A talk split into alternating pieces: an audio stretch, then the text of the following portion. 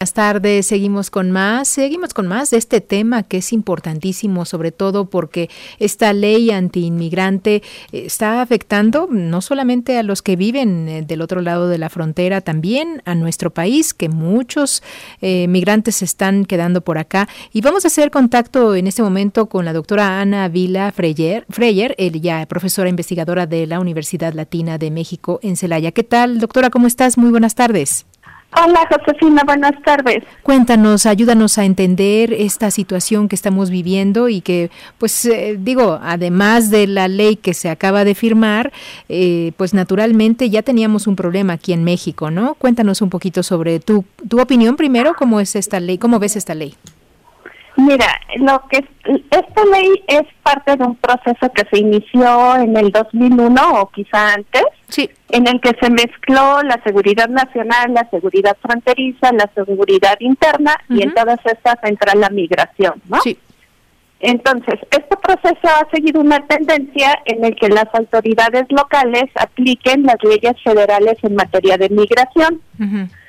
Este proceso inició con una ley, no sé si te acuerdas, en Arizona, creo que fue en 2004, en el que igual eh, autorizaban a que en caliente expulsaran a cualquier persona que pareciera diferente. Mm, qué horror. Pero bueno, desde entonces se han aprobado alrededor de 3.500 o 4.000 leyes locales anti-inmigrante en todo Estados Unidos. Pero bueno, dentro de este proceso lo que sí ha pasado es la uniforma, uniforma, ay, se uniformaron los sistemas de información desde las policías locales hasta los de inteligencia, el FBI y la CIA. Claro. Entonces eso ha favorecido la, la detención y la detección de migrantes irregulares y las deportaciones. No, esta ley lo que hace es formalizar y decir Texas tiene derecho a hacer eso. Mi opinión es que desde el gobierno federal estadounidense eso se puede detener, como han detenido todas las grandes eh, leyes porque son racistas en buena medida. No puedes detener a alguien por su porque me pareció raro, me pareció distinto. Además de que la política migratoria es un tema federal tanto en Estados Unidos como en México. Entonces, eh, ese, esa, esa es mi opinión. De cualquier manera, estamos en un año electoral tanto en México como en Estados Unidos y la migración va a ser siempre un tema polémico. Definitivo. Y, lo utilizan, ¿no? Los candidatos de, de ambos países. Por supuesto, ¿no? Y todo el mundo trata de llevar agua a su molino. claro. No, si revisas la página del New York Times, ahorita estaba revisándola, ni siquiera aparecen los titulares, la ley, ¿no? Nosotros estamos haciendo todo todo todo el escándalo, pero no, eh, para ellos es pues algo, más. algo más, exacto, ¿no? y además algo que se va a detener, porque es una ley, eh, es una atribución, la migración es una atribución federal. Eso. Oye, ¿y crees que esto podría provocar que eh, qué pasaría con los migrantes acá de este lado de la frontera? Porque eso es la cosa por la que nosotros aquí, pues en México estamos ah, alterados por tantos migrantes que van creciendo cada día, ¿no? Pero mira, a ver, ah, vamos, te voy a revisar un poco las cifras. Dime. Sí es cierto que este en estos dos últimos años ha habido un leve aumento de la de la migración, sí. luego de que las personas estuvieron contenidas por la pandemia, ¿no? Los procesos de movimiento. En México se mueve, o, no, se calcula que se mueven alrededor de 300 o 350 mil migrantes cada año. Sí.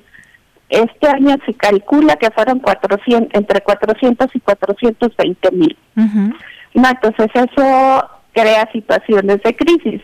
Claro. Ahora, también hay que hay que ver qué quiere decir definir el tema como crisis, porque si defines la crisis migratoria, la crisis de refugiados, la crisis de la frontera, etcétera, entonces eso implica que estás exigiéndole al gobierno o al Estado que tome medidas como más eh, represivas o más eh, importantes porque estamos en una situación de crisis. Claro.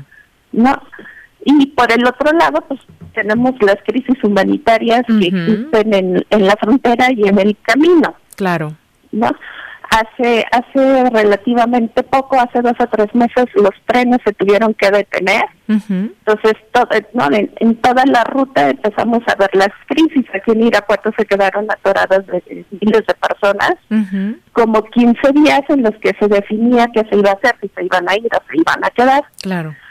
Entonces, pues bueno, eso genera también otra situación de urgencia porque genera una crisis humanitaria y también le exigimos al Estado respuestas acordes a eso, ¿no? Sí, porque a nadie nos gusta que estén afuera de nuestra casa enfrente en la calle, ¿no? O sea, que estén en la calle de atrás donde no se ven, ¿no? Donde no los, no los pueden ver ni oler, ¿no? O sea, también eso es real. Oye, estos 420 mil que nos dices que se movilizaron, se movilizaron, no es que se vinieron a quedar. Es que, a ver, es, que desde el 2000, en la última década hemos vivido como un cambio Okay. no sé si tú te acuerdas em, de esta crisis que hubo en Lampedusa, en Italia, en el que se quemó un barco lleno de personas y se murieron como tres mil personas. Claro, claro.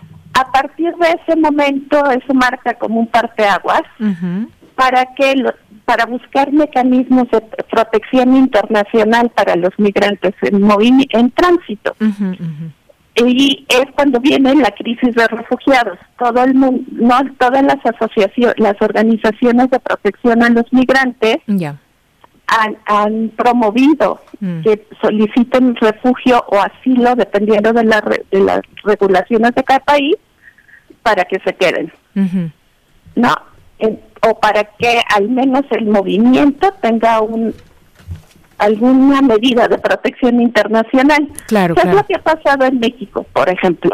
De, de 2013 para acá, han, hemos tenido 520 mil solicitudes de refugio o de asilo, de las cuales 460 mil han sido solamente en el gobierno de López Obrador de 2019 a agosto de este año. Ok, ajá. Eso, eh, a partir del 17, el perfil de las personas que solicitaban asilo en la década anterior eran no poquitos guatemaltecos, hondureños, centroamericanos, pero fueron solo cinco mil solicitudes mm. de la, del medio millón que tenemos ahorita. Uy. A partir del 2017, además, se suman venezolanos, nicaragüenses, cubanos y haitianos. ¿No? Los tres primeros aliados al gobierno, los otros pues están en una crisis de un estado fallido. Claro, claro. Entonces, ¿qué haces con todas esas personas? Mm, claro. ¿No? Y el gobierno de López Obrador solamente a partir del 2019 hasta junio de este año ha deportado a medio millón de personas también. Entonces, o sea, también tenemos lo nuestro, ¿no, doctora? También tenemos, exacto, también tenemos la nuestra y también estamos en este movimiento geopolítico de qué hacemos y cómo le hacemos. Eso es. Doctora, esta historia continuará. Permítenos hacer una pausa porque sí estamos ya por eh, terminar esta hora eh, nacional, pero la verdad es que nos interesa mucho poder seguir conversando y haciendo esta radiografía que nos permite saber exactamente dónde estamos parados en nuestro país. No sé si me permitas que podamos conversar mañana. Mañana, sí. Buenísimo. Doctora, muchísimas gracias. gracias a ti, hasta luego. Hasta luego. Es Ana Vila Freyer, ella profesora investigadora de la Universidad Latina de México. Nosotros continuamos con más aquí en Enfoque Noticias.